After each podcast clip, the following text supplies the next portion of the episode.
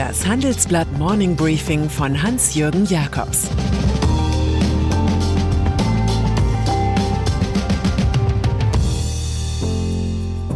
Guten Morgen allerseits. Heute ist Dienstag, der 7. April, und das sind heute unsere Themen. Corona-Opfer Johnson. Dreimal Geldsendungen für Europa. Was man von Jamie Dimon lernen kann.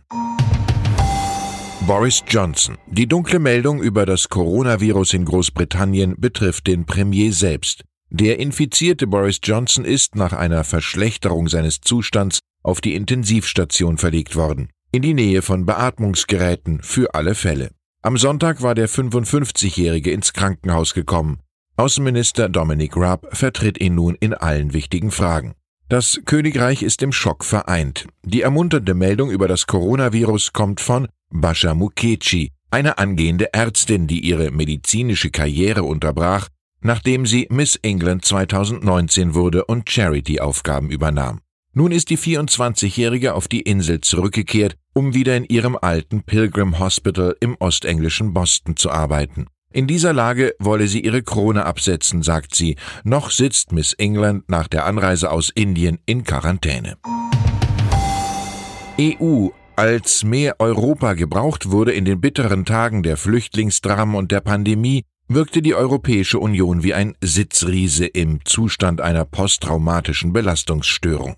Das Wort von der größten Bewährungsprobe wurde zum rhetorischen Standardmodul, ähnlich wie die Weisheit, im Chinesischen stehe das Schriftzeichen für Krise auch für Chance. Heute wollen die EU-Finanzminister den müden Eindruck verjagen, mit der Ankündigung eines strammen Kreditprogramms von bis zu 540 Milliarden Euro. Ein Plan für Europa, wie wir titeln. Es gibt für Notleidende 240 Milliarden vom Euro-Rettungsschirm ESM, 100 Milliarden von der EU für Kurzarbeitergeld sowie 200 Milliarden von der Europäischen Investitionsbank. Deren Präsident Werner Hoyer warnt zu Recht, die EU steht auf dem Spiel. So wird es also heute sein, wie immer. Die Europäische Union, gerade noch vom Kettensägenmassaker bedroht, findet einen Kompromiss, der dann bis zur nächsten Existenzkrise hält. Der Streit über Euroanleihen, die Frankreich im Hader mit seinem Bündnisgenossen Deutschland fordert, wird in die Zeit nach der Corona-Krise verschoben, also in den Herbst. Dann soll es ein Wiederaufbauprogramm geben, einen Marshallplan als Ode an die Freude, welcher nach Meinung des Élysée sowie der Regierungen in Madrid und Rom finanziert werden soll über, aber das wissen Sie ja schon. Moral Hazard. Ein Kredit, für den der Staat ohne Lastenteilung mit einer Bank voll haftet, ist verführerisch für all jene Untoten der Wirtschaft, die sich hier bedienen können, wie der Hungrige am freien Buffet. Moral Hazard ist das Hauptproblem des neuen Schnellkreditprogramms, mit welchem Olaf Scholz und Peter Altmaier alle Mittelständler in Corona-Not aufpäppeln wollen bis zur Obergrenze von jeweils 800.000 Euro. Dass die Klientel des Plisch- und Plumpärchens der Politik seit 2019 aktiv und zudem rentabel sein muss, dürfte wohl kaum als starker Schutzwall gegen das Ausfallrisiko dienen. Die EU-Kommission hat die neue Causa Staatswirtschaft nach dem Beihilferecht genehmigt. Den 600 Milliarden Fonds des Bundes für größere Unternehmen prüft sie noch. Zu den umkämpftesten Gütern dieser Tage gehören nicht mehr irgendwelche Patente oder Lizenzen, sondern simple Ausrüstungsgegenstände. Die exzessive Nachfrage nach Atemmasken, Schutzanzügen und Handschuhen hat auf der Erdkugel zu krummsten Beschaffungsdeals geführt.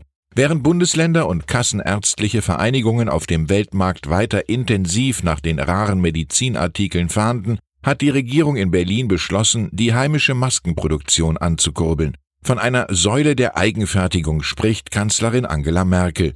Sie gilt als Voraussetzung zur Lockerung der Ausgangsbeschränkungen. Anders als Österreichs Kanzler will sich Merkel hingegen nicht auf irgendwelche Ankündigungen einlassen.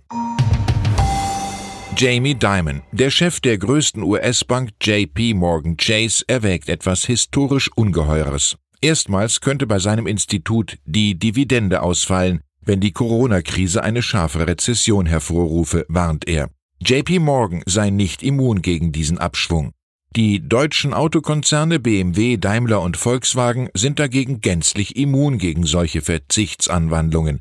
Sie schlagen ihren Aktionären unverändert eine schöne Ausschüttung vor. während andererseits für große Kohorten von Mitarbeitern staatlich unterstützte Kurzarbeit beantragt wird, was der SPD-Politiker Carsten Schneider die hässliche Fratze des Kapitalismus nennt, ist für Daimler ein Liebesgruß in Not.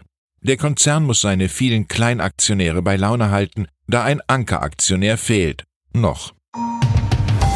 Eine solche kapitalistische Fratze mag auch der FC Liverpool nicht bieten, die Fußballikone einer Arbeiterstadt. Der Verein wollte zahlreiche Mitarbeiter in den Zwangsurlaub schicken und sich 80 Prozent der Löhne vom Staat bezahlen lassen.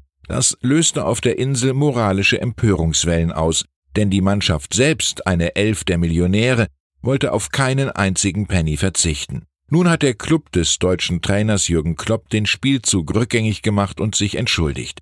Wir glauben, schrieb Clubchef Peter Moore den Fans, dass wir letzte Woche zum falschen Schluss gekommen sind. Man sagt dazu Eigentor.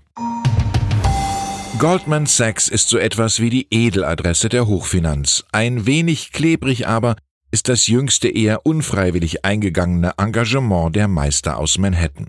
Die Investmentbank zieht vertragsgemäß alle Aktien von Su Zhengyao, dem Chairman der Skandalklitsche Luckin Coffee, als Sicherheit ein. Der große Lu-Plan, Starbucks in China zu ersetzen, hatte sich rasch als großer Windbeutel herausgestellt. Vergangene Woche musste das an der Wall Street notierte Unternehmen zugeben, Umsätze manipuliert zu haben. Kreditgeber Goldman Sachs will nun mit einem Wiederverkauf der Aktien eigene Verluste begrenzen, was die Anleger aber womöglich nicht die Bohne interessiert. Und dann ist da noch das 1756 gegründete Familienunternehmen Haniel, das sich in der Corona-Krise als nicht ganz selbstloser Helfer von Mittelständlern in Not profiliert. Das jedenfalls verkündet Thomas Schmidt. Schmidt ist der neue Chef des Duisburger Unternehmens, das 4,5 Milliarden Euro umsetzt. Seinen vielen Beteiligungen hat der 48-jährige Manager jüngst ein Matratzen-Start-up namens Emma beigefügt, welches die Traditionsmarke Dunlopillo übernommen hat und in 21 Ländern aktiv ist. Haniel hält dort 50,1 Prozent. Solche Deals sollen Schmidts Unternehmen stimulieren, das 2019 seinen knapp 700 Gesellschaftern einen um 13 Prozent gesunkenen Betriebsgewinn präsentierte. In Sachen Emma fällt uns Charles Baudelaire ein. Das Leben ist ein Hospital, in dem jeder sein Bett wechseln möchte. Ich wünsche Ihnen einen produktiven Tag. Falls Sie Pausen im Homeoffice mit Frühjahrsputzaktionen gegen Corona nutzen wollen, sollte vielleicht Besseres im Repertoire sein. Das helfe nicht gegen das Virus, verkündete Virologe Christian Drosten jetzt in seinem Podcast. Es lohne nicht im Haushalt, alle möglichen Oberflächen mit Desinfektionsmitteln zu bearbeiten, dessen sei er sich fast sicher. Es grüßt Sie herzlich Hans-Jürgen Jakobs.